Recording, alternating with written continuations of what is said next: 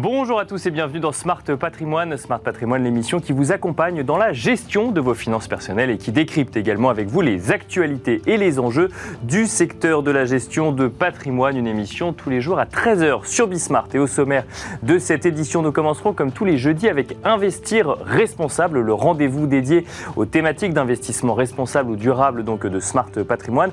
Et en l'occurrence, aujourd'hui, nous reviendrons sur cette notion d'engagement, alors d'engagement actionnarial, engagement des fonds, mais de manière plus générale d'engagement lorsque l'on est associé à une société. Donc cela peut être par du capital ou par de la dette. Pour cela, nous aurons le plaisir de recevoir euh, dans un instant sur le plateau de Smart Patrimoine Kim Nguyen, le président de Kermit. Nous enchaînerons ensuite avec Enjeu Patrimoine, un enjeu patrimoine consacré à l'évolution de la réglementation en matière de crowdfunding, euh, une réglementation européenne qui euh, fait évoluer le statut, des plateformes de crowdfunding au niveau européen va bientôt rentrer en application. Cela suppose que les plateformes plateformes françaises, mais aussi l'intégralité des plateformes européennes, se mettent au diapason de cette nouvelle réglementation et tout ne se passe pas comme prévu. Nous tenterons donc de comprendre avec euh, deux représentants de plateformes de crowdfunding comment euh, se préparer à cette nouvelle réglementation. Nous aurons donc le plaisir de recevoir Mathilde Iclanzan, directrice générale de Wised, mais aussi Joachim Dupont, euh, PDG et cofondateur d'Anaxago. Bienvenue à vous tous qui nous rejoignez. Smart Patrimoine, c'est parti.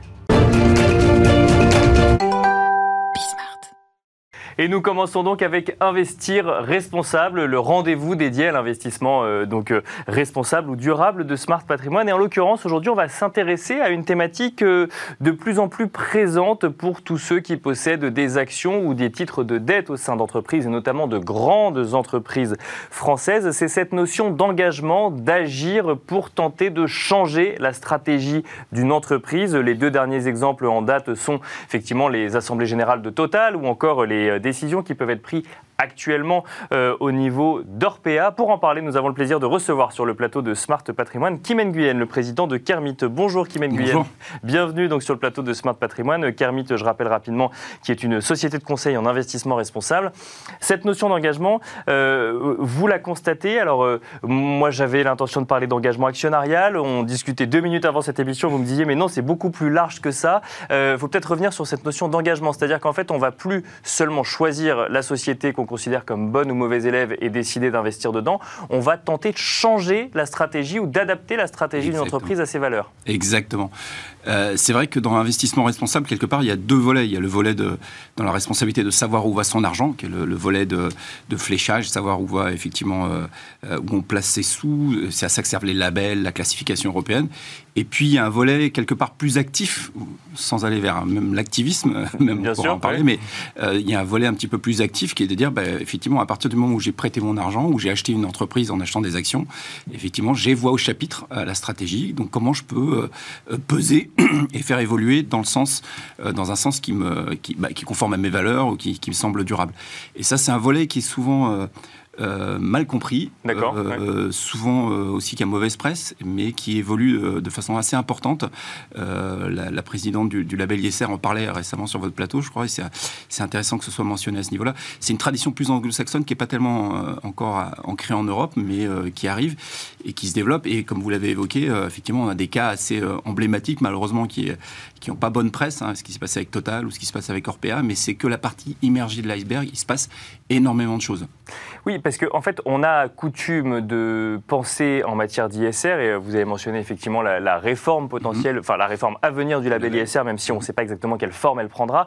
Euh, on a coutume en fait de euh, décider quels sont les bons ou les mauvais élèves à partir d'une notation et de considérer qu'il faut investir que dans les bons élèves. Mhm. L'engagement c'est différent, c'est-à-dire que potentiellement, si je reprends l'exemple de Total ou Orpea, l'actualité récente a montré qu'effectivement ça pouvait aller à l'encontre d'un certain nombre de valeurs, que ce soit humaniste ou mhm. écologique.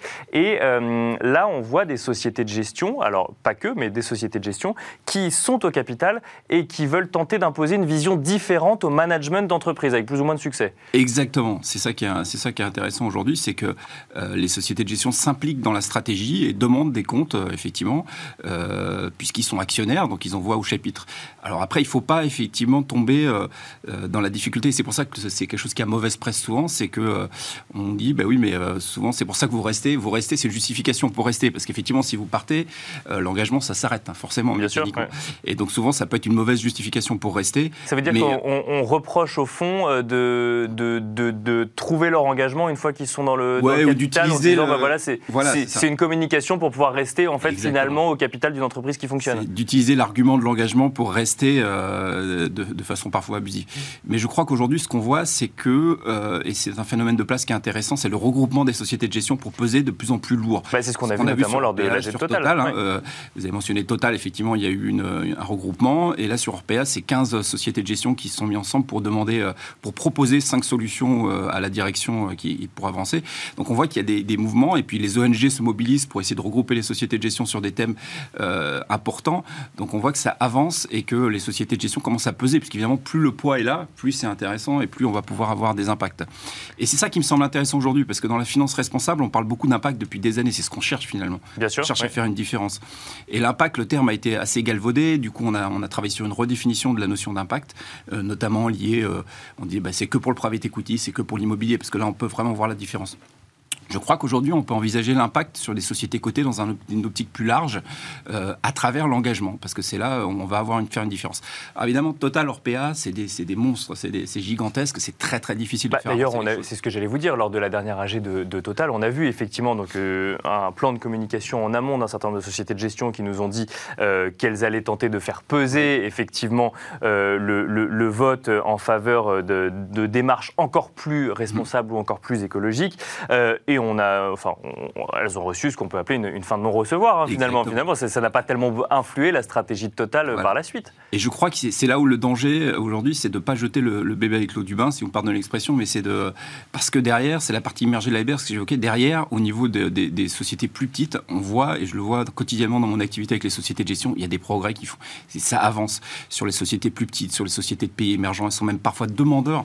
On voit des sociétés de gestion qui entament des dialogues où les euh, entreprises leur disent mais comment on peut progresser, dites-nous les meilleures pratiques. Et tout ça, ça avance. Et euh, ce que je, vous évoquais l'exemple aussi d'une société de gestion que j'ai rencontrée qui a réussi à faire rentrer des femmes dans un, dans un conseil d'administration au Japon où ça n'avait jamais été fait. Et je trouve ça, c'est un succès en tant que tel c'est des petits succès comme ça. Alors malheureusement, effectivement, c'est pas toujours visible. Euh, oui, parce que là, on parle de euh, deux grandes entreprises françaises euh, dont les scandales médiatiques ou la couverture médiatique fait que on en parle. Ce que vous dites, c'est qu'il y a plein d'autres sociétés où finalement il y a un engagement actionnarial quand même ou un engagement finalement des sociétés de gestion. Tout à fait. Mais qui passe sous les radars. Exactement, ça avance. Et c'est pas comme on l'évoquait au début, c'est pas que actionnarial. Parfois sur certains marchés, quand vous êtes un très gros prêteur, et notamment par exemple, prenons l'exemple des marchés émergents, où parfois c'est vraiment important pour eux d'avoir des flux de, dettes qui viennent de, de, de, l'Occident. Et donc, ils sont très à l'écoute. Même dans ces cas-là, vous avez un poids. Alors, c'est pas le même poids que le poids actionnarial, mais il existe. Et d'ailleurs, le label ISR demande, donc c'est euh, un, pilier entier du label ISR, le pilier 4, qui demande euh, qu'on participe à la vie des sociétés dans lesquelles on investit, que ce soit sous forme obligataire ou actionnariale. Donc, l'actionnarial, il est évidemment plus clair parce que vous avez un cadre réglementaire, vous allez aux AG, vous votez, mais euh, le poids obligataire, il existe aussi il est très important. Et je, je crois aussi qu'il faut rajouter une dimension à ça parce que souvent on me dit oui, mais alors ça, c'est que pour les gros investisseurs, c'est que pour les grosses bah, sociétés de gestion. C'est encore faut-il avoir les moyens de pouvoir dire bah, je pèse suffisamment au capital pour imposer ma vision des choses. Tout à fait. Alors ça déjà, il y a la, logique de regroupement, puisqu'on voit que même des grosses sociétés de gestion, elles ne se suffisent pas en tant que telles. Hein. Il faut y aller en ordre, euh, en ordre de, marche et il faut se regrouper, c'est ce qu'elles sont en train de faire. Et puis je dirais même qu'à titre personnel, on peut tous faire quelque chose parce que nous, on a une autre forme d'engagement, c'est l'engagement vis-à-vis des sociétés de gestion nous-mêmes.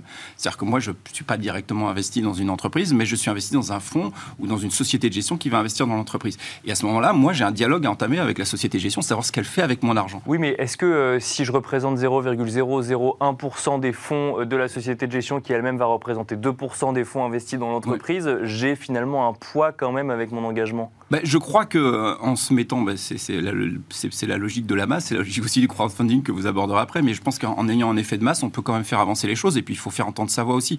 Donc je pense qu'on a tous voix au chapitre et c'est important de, pouvoir en parler.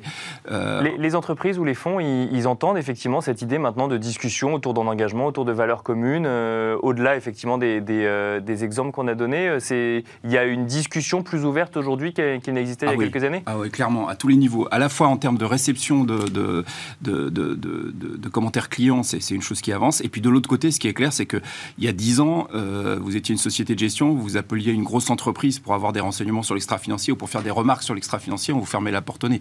Aujourd'hui, c'est porte ouverte. alors je ne dis pas que c'est systématiquement euh, on va vous faire avancer. Si vous êtes une petite société de gestion française et que vous appelez Tesla, vous allez peut-être avoir quelqu'un au téléphone. C'est pas pour ça que vous allez changer la stratégie Tesla. Mais on va vous Néanmoins, on va vous écouter et la masse, je pense, peut amener un effet de bascule qui est, vraiment important. Encore une fois, c'est un volet qui est récent de l'ESG qu'on néglige et qui me semble vraiment, vraiment important. D'autant que aujourd'hui, par exemple, revenons sur le label ISR, qui est, un label que je connais bien, et puis encore une fois, vous avez reçu la présidente il n'y a pas très longtemps, donc c'est important pour les particuliers. Aujourd'hui, on oblige à la publication euh, des résultats d'engagement du fonds. C'est-à-dire que chaque fonds doit publier combien il a engagé de sociétés, les résultats qu'il a obtenus, sur quel sujet.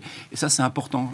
Alors, une question, parce qu'effectivement, il y a l'engagement, il y a des fonds actifs et puis il y a des fonds activistes. Alors, eux, ils ont très mauvaise presse. Est-ce qu'il faut aller jusque-là? Parce que euh, les derniers exemples qu'on a en date de fonds activistes, euh, ils ont fait dévisser une société euh, qui s'appelle Solution 30 en bourse. Alors, effectivement, il y avait des soupçons de lien avec la, mafia. D'ailleurs, on n'aura jamais, je pense, réellement le fin mot de cette mm. histoire, puisque personne ne veut réellement se prononcer sur le sujet, où ils ont réussi, par exemple, à faire partir le, mm, le PDG de Danone, Emmanuel Faber, et son conseil d'administration. Est-ce que là, on est toujours dans euh, un engagement vertueux, dans une logique d'investissement responsable Là, on est dans une logique de combat.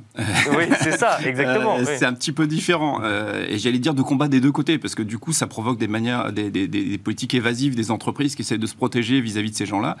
Euh, je crois que déjà, il faut distinguer la thématique des fonds activistes, parce qu'on peut discuter aussi de.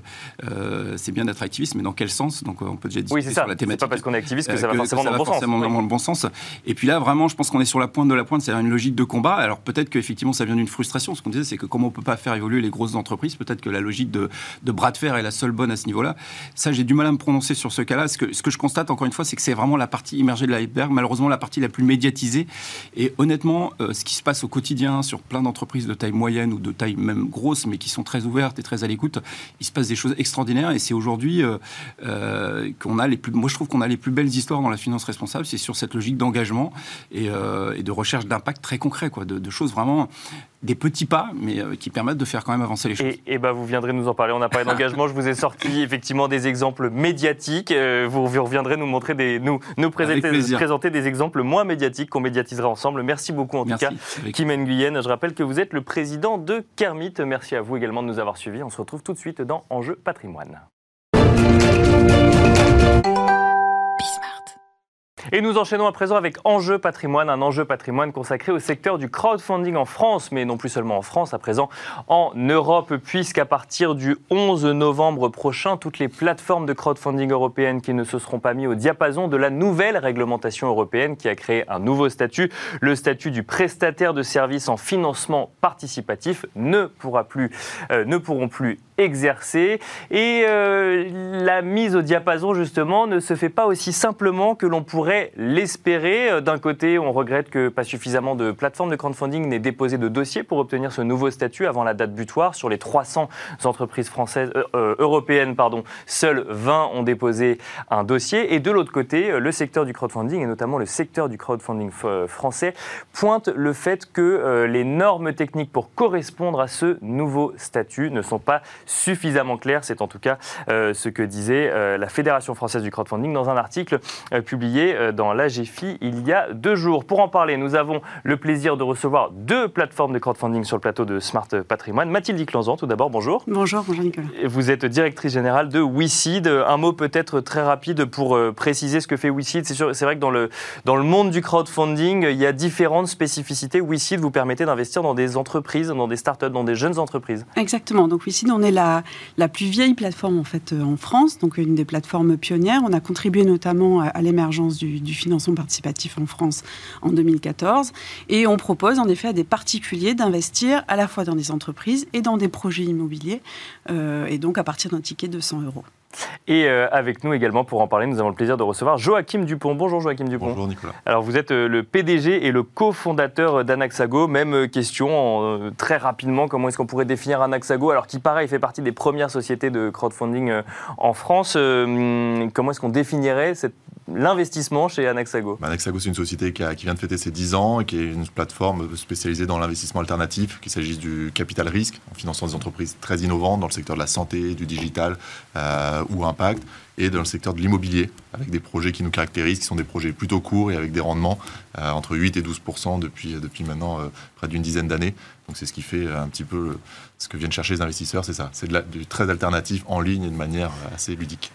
Donc vous existez tous les deux depuis quand même depuis une dizaine d'années, enfin les plateformes que, que, que vous dirigez aujourd'hui, vous avez vu ce secteur se développer en France ce secteur se développait également en Europe, dans au sein de l'Union européenne, de manière plus ou moins égale. Et aujourd'hui, on a cette réglementation qui arrive. La question qu'on veut se poser aujourd'hui, c'est comment est-ce qu'on s'adapte en tant que plateforme de, de, crowdfunding, sachant que dès que je lis un article sur le sujet, j'ai l'impression de ne lire que des critiques sur ce nouveau statut. Alors je ne sais pas si ce sera les discours que vous, vous porterez, mais j'entends que quand un tiers des entreprises européennes en matière de crowdfunding sont françaises, on aurait peut-être dû écouter, effectivement, regarder ce qui se faisait en France, qu'on aurait dû écouter euh, le secteur français, que finalement, quand on veut déposer un dossier pour euh, se mettre au diapason de ce nouveau statut, on ne sait pas exactement quelles sont les normes à respecter puisqu'elles n'ont pas été publiées, euh, alors même que la date de mise en conformité, elle, a été publiée, c'est le 11 novembre prochain.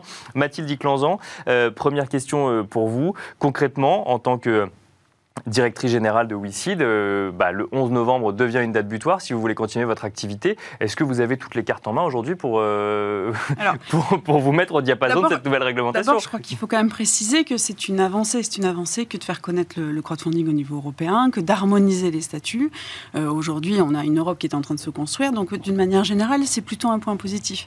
Et, et, quand les plateformes, vous le disiez, aujourd'hui tirent la sonnette d'alarme, c'est pas sur le fondement en lui-même de, de l'harmonisation de la réglementation, euh, c'est plutôt sur la mise en pratique aujourd'hui. En effet, euh, vous le disiez, on n'a pas encore reçu toutes les normes techniques. Donc il y a encore beaucoup de questions qui se posent. Euh, on a énormément de réunions avec le régulateur. notre syndicat, donc France Finance Participative, est très impliqué sur le sujet, mais on n'a pas encore toutes les clés. Et il y a, encore quelques sujets qui font qu'on on, ne sait pas encore comment est-ce que, quand on va déposer le dossier, exactement ce qu'il faut qu'on, comment est-ce qu'il faut qu'on statue sur certains, sur certains sujets. D'accord. On y reviendra peut-être après.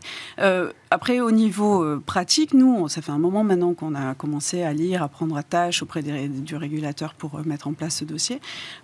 et alors, chez, en tout cas, chez nous, chez WICID, on est entreprise d'investissement, on est prestataire de services d'investissement depuis 2016.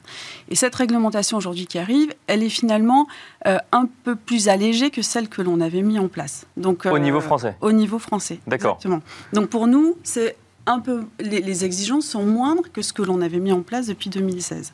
Donc évidemment, euh, on le voit de manière sereine et on a en plus structuré les équipes en interne. On a des équipes de contrôle interne, on a une compliance officer. Euh, le, contrôle interne fait partie intégrante en fait de notre organisation aujourd'hui. Donc euh, voilà, aujourd'hui c'est chronophage. On va déposer le dossier, mais il n'y a pas de crainte particulière. Et chez Anaxago, du coup, j'imagine que c'est la même chose. Il n'y a pas de crainte particulière, mais ce qui est mis en avant, d'ailleurs, c'est plus des lourdeurs administratives qu'une crainte du secteur français, puisque finalement, je pense que ça a été un des premiers en Europe à légiférer. Enfin, la France a été une des premières en Europe à légiférer euh, sur, euh, sur le sujet. Bah, il y, a un petit peu le, phénomène, une fois qu'on passe l'effet gueule de bois, de dire oh, le. il va falloir tout changer. Non, pas forcément tout changer, c'est la même la philosophie. C'est la France était le premier pays à légiférer. On est euh, passé de 1 million d'euros de, plafond jusqu'à 8 millions. C'était le plus élevé au niveau européen. Il y a deux gros marchés en Europe. Enfin, si on peut, il y avait le, UK et la France. Mm-hmm. finalement, on, s'adapte à un modèle plutôt anglo-saxon, qui est un modèle d'intermédiation pure, alors qu'on avait un modèle français de conseil aux investisseurs. Et là, on change de philosophie. Une fois qu'on a accepté qu'on changeait de philosophie, qu'on passait de 8 millions à 5 millions d'euros, oui, parce que c'est un des, un des grands points, c'est pas le seul, mais effectivement, maintenant, toutes les plateformes au niveau européen ne pourront pas financer de projet à plus de 5 millions d'euros. Voilà, donc c'est un des grands points, euh, sauf à faire appel à des investisseurs professionnels, et donc on sort un petit peu de, du pur modèle du, crowdfunding, mais c'est quand même une partie importante maintenant de, la collecte des plateformes. Donc une fois qu'on a passé ce point-là, il faut savoir aussi d'où on vient. C'est nous, on vient d'un modèle où il n'y a pas du tout de réglementation, qu'on a créé toute pièce en 2013-2014 avec les acteurs du secteur, et donc que tout soit pas encore écrit vu d'où on vient, pour nous, ça ne nous choque pas forcément. Effectivement, euh, de la même manière, on est société de gestion de portefeuille, on est conseil d'investissement financier, donc on est très régulé.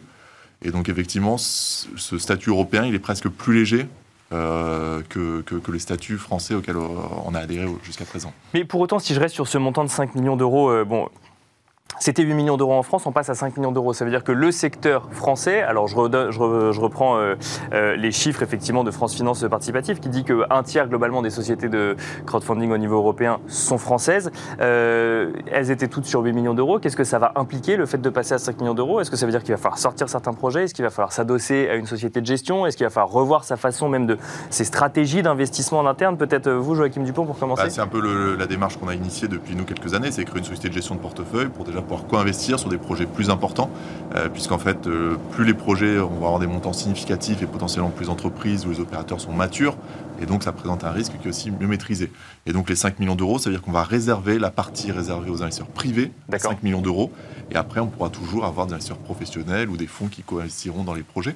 Mais euh, c'est, objectivement, c'est, ça, c'est pas une bonne nouvelle bah, oui, pour le secteur français. Surtout stratégiquement, euh, Mathilde Clanzan, j'imagine que quand même, ça veut dire qu'on passe de 8 à 5 euh, millions d'euros. On doit donc s'adosser à une autre structure qu'on mm. peut avoir en interne ou qu'on doit aller chercher à l'extérieur d'investissement. Et en plus de ça, euh, vous l'avez mentionné, euh, Joachim Dupont, comme on est, passé, comme on est en train de passer sur un modèle anglo-saxon, le, le, sujet accompagnement, conseil de la société de crowdfunding, de la plateforme de crowdfunding, disparaît au, profit d'une simple, simple plateforme d'intermédiation. Donc c'est quand même un changement de paradigme un peu pour les, euh, les sociétés françaises qui avaient fait le choix d'aller sur des montants plus élevés et d'accompagner. Ça fait des années qu'on se structure en tant que conseiller en investissement, progressivement, conseiller d'un investissement. Et c'est vrai qu'aujourd'hui, non, on sera euh, ce qu'on appelle RTO, réception transmission d'ordre, donc c'est un changement de paradigme.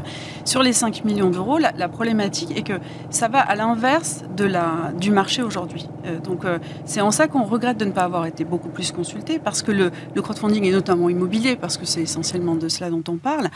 aujourd'hui, il y a de plus en plus d'acteurs de la promotion, marchands de biens qui nous contactent. Bien sûr. Et en fait, ça va même à l'inverse de l'intérêt de l'investisseur. Alors que l'idée, le fondement, c'est de protéger l'investisseur. Généralement, quand on, quand on régule ou quand on légifère sur un sujet investissement, je suis d'accord avec vous, on rajoute du conseil, on rajoute de l'information, on rajoute de la transparence sur ces sujets-là. Là, on l'enlève complètement, effectivement. Oui, oui, oui, oui. Oui, après, la, logique, c'était quand même, euh, le, fondement du crowdfunding, c'était de donner accès à des opérations, euh, euh, à des investissements qui avant étaient réservés comme tu le disais, à des, des, clientèles professionnelles. Euh, aujourd'hui, donc, on a donné accès à des investisseurs particuliers sur des opérations euh, de, qui sont de plus avec des montants de plus en plus importants. Et, rappelons juste que sur un opérateur qui aujourd'hui vient nous chercher sur des, montants de fonds propres qui peuvent aller jusqu'à 8 millions d'euros, ça veut dire que ce sont des opérateurs qui sont plus structurés, avec souvent des, fonds propres qui sont plus élevés, donc euh, des opérations qui sont moins risquées. Donc on va à l'inverse en fait de la. D'accord. Je comprends. voilà, de, de, pour enlever du risque en fait, voilà, exactement pour l'investisseur. Exactement. Sachant que faut, faut le rappeler, hein, quand on parle d'immobilier, euh, les promoteurs immobiliers viennent voir des plateformes de crowdfunding essentiellement pour aller chercher un apport pour ensuite aller réaliser un emprunt bancaire, euh, un apport qui va être un pourcentage du montant total du projet.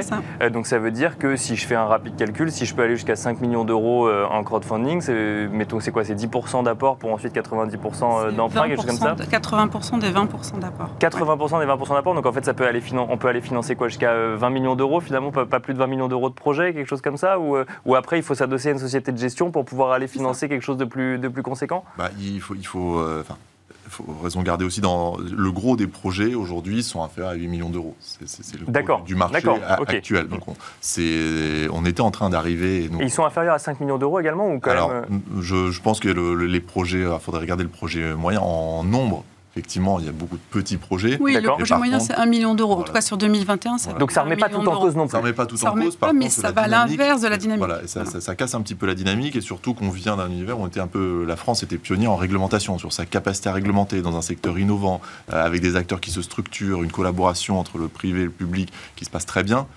Là, on revient un petit peu en arrière euh, et on tombe un peu dans le, travers euh, européen, le fameux travers euh, dont on nous parle beaucoup. Bah, le fameux effet gueule de bois où effectivement d'habitude quand on légifère au niveau européen, on regarde ce qui se passe en France. Bon là, c'est pas ce qui a été fait.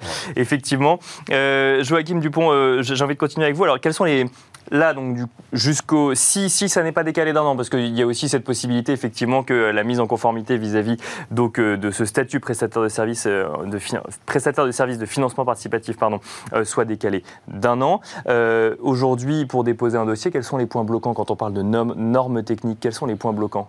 Nous, notre univers, c'est de gérer la complexité dans l'investissement, dans la technique, dans, dans le web, et proposer aux investisseurs d'investir dans le non-côté de manière aussi simple que le côté. Donc, en fait, on vient d'un univers complexe. Euh, on s'est créé euh, il, y a, dix ans, donc euh, c'est très personnel, mais il n'y a pas de point bloquant dans l'absolu. Il y a peut-être des zones d'ombre, il faudra trancher, mais c'est notre métier au quotidien d'entrepreneur. Donc, je ne vois pas de point bloquant qui ferait qu'on ne pourrait pas sortir. Est-ce qu'on sortira parfaite l'ensemble des, enjeux Il y a beaucoup d'enjeux techniques, il y a des enjeux de conseil qu'on va devoir abandonner, il y a tout un sujet de gestion de la, des, des fameux KYC, la connaissance de son client. On change de paradigme et donc comment on communique à nos clients le fait que ils seront plus conseillés, etc. Ou est-ce qu'on maintient un conseil sans, même si sans la c'est pas, réglementation? même si Bah, pas exigé, oui, voilà, pour moi, c'est plus des choix d'entreprise. Et effectivement, on aurait un, un délai un peu plus long. Bah, tout le monde serait forcément plus à l'aise parce que c'est un changement qui est assez brutal.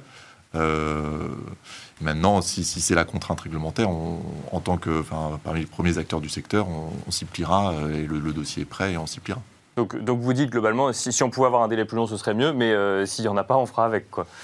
Pas dans l'habitude de trop se plaindre, donc euh, on essaie de pas trop se plaindre, mais c'est plus une philosophie. Mais, dans, voilà, mais dans l'absolu, euh.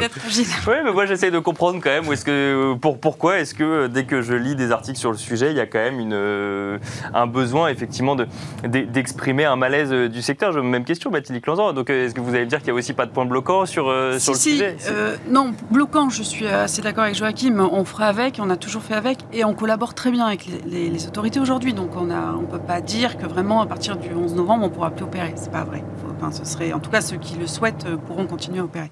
Euh, chez nous, il reste des zones d'ombre dans le sens où, euh, comme, comme le disait Joachim, nous on fait aussi du private equity, donc on propose d'investir dans des sociétés à impact, dans la santé, dans la transition énergétique, dans lesquelles on propose de prendre des participations, de devenir actionnaire. Bien sûr. Et pour ça, on avait un montage sur lequel on montait des holdings d'investissement qui regroupaient les investisseurs et qui nous permettaient de représenter les actionnaires auprès des dirigeants. D'accord. Aujourd'hui, la règle sur le conflit d'intérêts euh, fait que, en tant que plateforme, on ne pourra plus investir, même si c'était des montants infinitésimales, hein, euh, voilà. Mais en tout cas, on représentait l'investisseur. Aujourd'hui, ce sont des vraies questions sur les conflits d'intérêts euh, versus alignement des intérêts. C'est-à-dire que nous, on considère, par exemple, que en tant que plateforme, on a un rôle de représentation de la masse et donc de, et de, de protection de l'investisseur aussi face, entre guillemets, pas aux dirigeants, parce qu'évidemment, tout le monde est coopératif dans l'histoire et c'est l'objectif, c'est de fonctionner ensemble. Mm. Mais la, la vraie question aujourd'hui, c'est quelle place la plateforme va pouvoir prendre dans ce schéma-là? Et on n'arrive pas vraiment à avoir des réponses. Ou en tout cas, les réponses aujourd'hui ne sont pas satisfaisantes. Est-ce qu'on revient dans cette, dans cette logique de euh, ça n'est qu'une plateforme de mise en relation et on ne sort pas de ce rôle-là? Et donc effectivement, des montages comme celui-là sont remis en question. Exactement. Là où nous, on pense qu'on a une vraie valeur ajoutée euh, dans la défense de l'investisseur. Euh, merci beaucoup à Merci tous les beaucoup. deux d'avoir euh, d'avoir détaillé en plateau un petit peu les différents points bloquants. Alors on n'a pas pu tout traiter, mais je voyais effectivement qu'il y avait des sujets effectivement euh, de simuler la capacité à supporter des pertes. Mais bon, ça j'imagine que vous le disiez, c'est aussi des sujets d'entrepreneurs hein, de, de regarder avant si on peut si on peut supporter les pertes ou non d'un investissement. Je rappelle quand même qu'on a mentionné un certain nombre de rendements. Chaque rendement est associé à un risque. Ça effectivement, j'imagine que dans les accompagnements que vous faites à vos aux épargnants, vous, vous le rappelez à chaque fois. Merci en tout cas Joachim Dupont, PDG et cofondateur d'Anaxago. Merci également Mathilde Clanzan, euh, directrice générale de WeSeed. Et merci à vous de nous avoir suivis. Je vous donne rendez-vous demain à 13h pour un nouveau numéro de Smart Patrimoine.